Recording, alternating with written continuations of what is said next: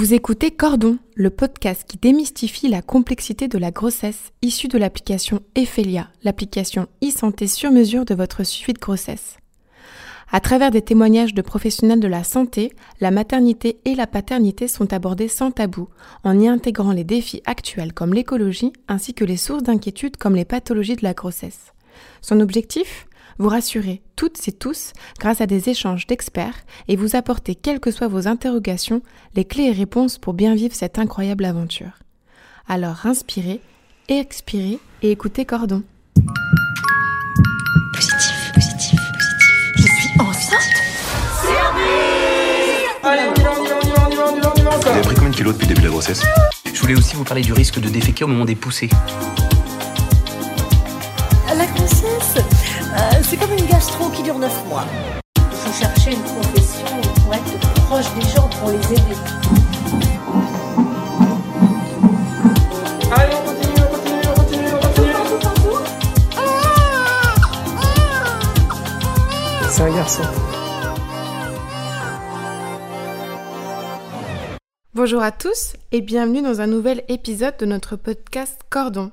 Aujourd'hui, nous recevons Evelyne, sage-femme depuis 41 ans, dont 36 ans de salle d'accouchement. Il y a 40 ans, Evelyne montait une association d'allaitement et a longtemps travaillé dans un hôpital au label Amis des bébés.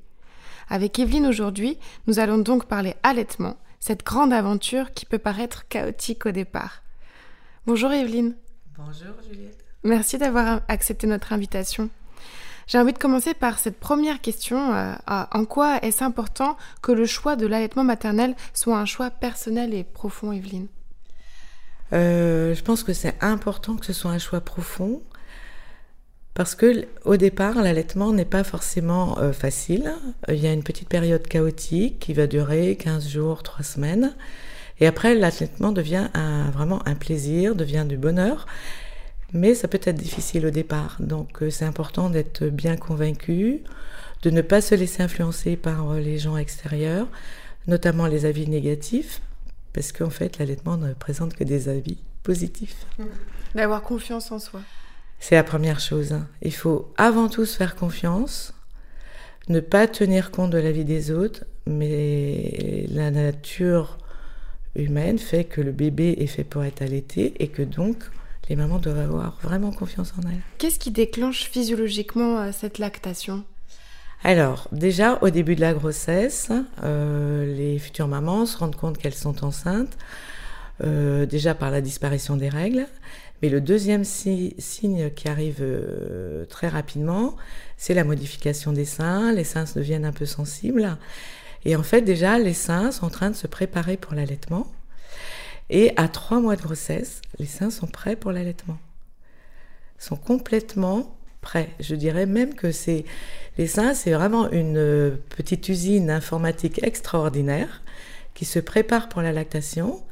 Et donc, à trois mois, les seins sont prêts, ce qui- veut dire que les mamans, si elles accouchent à six mois, sept mois, huit mois ou à terme, c'est l'accouchement qui va déclencher euh, la, la montée de lait. Et donc, euh, elles auront toujours du lait. hein. Les mamans pensent souvent qu'à 6 mois, 7 mois, elles n'auront pas de lait. Alors, le bébé sera petit. euh, il n'aura pas forcément beaucoup de force, mais on peut l'aider, on peut tirer le lait. Mais c'est l'accouchement qui déclenche la montée de lait. Ce qui peut aussi un peu surprendre d'avoir des, des coulées de lait pendant la grossesse. Alors voilà, parce que les seins étant prêts à 3 mois, euh, il y a déjà du colostrum. Alors le colostrum, que je nomme souvent gelée royale, qui, est un prélait qui est vraiment gorgé de- d'acides aminés, d'anticorps de la maman, et ça c'est très important, euh, de vitamines. Ce, colostrum, il est présent et il peut déjà couler un petit peu pendant la grossesse. Et euh, au moment de l'accouchement, eh bien, il va être très précieux pour le bébé, et peu importe la date à laquelle la maman accouche. Alors euh, vous qui, Evelyne, euh, aidez les mamans euh, à allaiter depuis maintenant un, certain nombre d'années, quels sont vos conseils pour justement démarrer cet allaitement? Alors, pour démarrer l'allaitement, il y a deux choses. Il faut tenir compte du sein, qui est fragile, qui est un endroit un petit peu caché, donc fragilisé. Hein, les seins ne sont pas forcément au soleil, donc la peau peut être un peu fragile.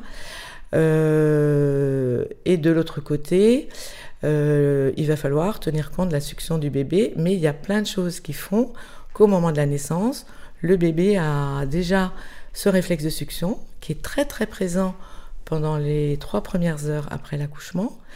Et c'est pour ça qu'on profite aussi de proposer à toutes les mamans, y compris celles qui ne souhaitent pas allaiter, de éventuellement donner la tétée d'accueil, c'est-à-dire elles vont pouvoir mettre leur bébé au sein dès la naissance pour profiter de ce colostrum hein, qui est vraiment gorgé de d'anticorps de la maman entre, entre autres.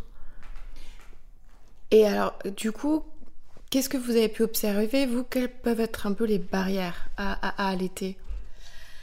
Alors, les barrières à allaiter, si les mamans sont bien préparées, je dirais qu'il pourrait ne pas y en avoir, hein, parce que nous sommes quand même des mammifères, et que les mammifères, comme les animaux, euh, je compare souvent les, les bébés et les mamans aux, mamans chats et les bébés, ils vont directement téter.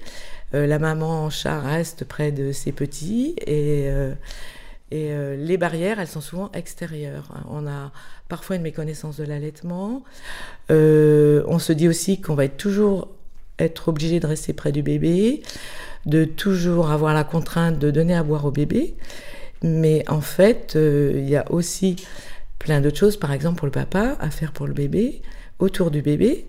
Mais euh, effectivement, l'alimentation sera principalement euh, la maman. Donc ça peut être une barrière. Il y a aussi, je pense, des peurs, hein, des peurs de l'allaitement, la peur que ça ne fonctionne pas, de ne pas y de ne pas y réussir, de ne pas avoir assez de lait. Mais ça, ce sont des choses qui sont véhiculées, mais qui sont pas forcément vraies si on reste dans la nature des choses, si on respecte bien euh, la nature de, de, du fonctionnement de l'allaitement. Et si on respecte bien toutes les premières étapes, tout peut bien se passer. Il faut surtout être bien entouré et éliminer tous les éléments négatifs. Euh, et il y en a, parce que dans toutes les générations, euh, on a un peu aussi préconisé l'allaitement maternisé, qui était meilleur pour le bébé. Mais euh, en fait, euh, le lait maternel est complètement adapté à tous les niveaux pour le bébé. Et du coup, vous parlez euh, d'accompagnement aux étapes clés notamment. Je pense à cette fameuse montée de lait qui arrive au troisième jour après l'accouchement. en, quoi, en, quoi en quoi ça peut être un moment difficile un peu pour les mamans?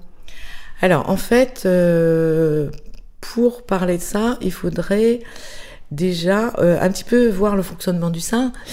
Euh, le sein, bon, euh, va se modifier pendant la grossesse. Il y a des petites papilles autour du mamelon qui vont augmenter et qui est un concentré d'odeur de la maman.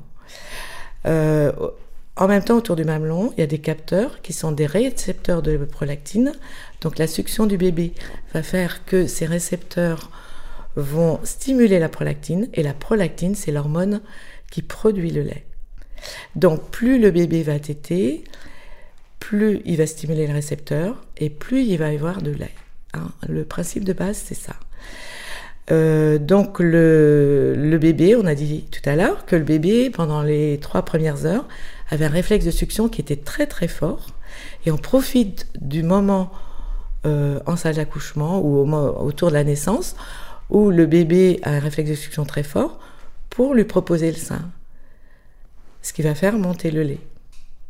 Donc ça, c'est au moment de la naissance. Donc plus on met son bébé au sein, plus... Alors, pour respecter la physiologie du bébé, pendant les trois premières heures, il a un réflexe de succion qui est très très fort. Ensuite, physiologiquement, les six heures qui suivent, le bébé va se reposer. Il est fatigué, il est fatigué par la naissance. On le laisse dormir. Et la maman est fatiguée aussi. Donc, théoriquement, on devrait laisser, après ces trois premières heures, le bébé et la maman se reposer et récupérer. Ce qui n'est pas toujours fait concrètement. Hein. Euh, quand la maman a accouché, on va plutôt euh, lui proposer de mettre le bébé très souvent au sein pour faire monter le lait. Or, on devrait laisser ce temps de repos. Et ensuite, dans ces 9 heures, 10 heures passées, le bébé va à nouveau avoir son réflexe de succion. Et pour faire monter le lait, il faut stimuler les récepteurs. Donc il faut que le bébé tète beaucoup. Mmh et le lait va monter. Mais le lait, la prolactine, euh, j'ai oublié de dire que la prolactine, elle commence aussi à être déclenchée au moment de l'accouchement. L'accouchement, c'est l'interrupteur qui va déclencher l'hormone prolactine qui va produire le lait. Mais pour produire le lait, la prolactine, elle doit être stimulée et c'est la succion qui stimule.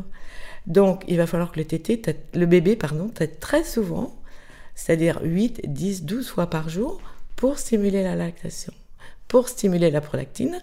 Et cette prolactine, elle va monter doucement pendant les 3 ou 4 premiers jours. Cette prolactine, elle monte jusqu'à 3 semaines.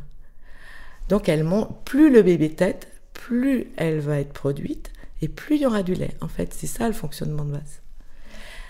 Et pour passer cette phase un petit peu clé, où la montée de lait se traduit par des seins plus tendus, des fois une température un peu subfébrile, euh, vous avez des petites astuces pour... euh, Alors oui, au départ, le bébé va téter, et puis au bout de deux ou trois jours, la prolactine étant importante, la production de lait va augmenter, et donc les, les seins peuvent être très durs. Et euh, il va falloir donc faire attention. Alors, on va proposer à la maman, avant la tétée, de mettre du chaud ou de prendre une douche chaude, enfin de mettre du chaud sur les seins pour favoriser l'écoulement du lait. Et après la tétée, on va proposer à la maman de mettre plutôt du froid, des glaçons, de mettre quelque chose de très froid pour refermer les canaux et pour calmer la maman, parce que le froid calme. Donc effectivement, ce sont deux personnes différentes qui disent il faut mettre du chaud et l'autre euh, dit de mettre du froid. Les mamans vont pas comprendre. Or le chaud c'est toujours avant pour stimuler et le froid c'est pour calmer et euh, pour refermer les petits canaux.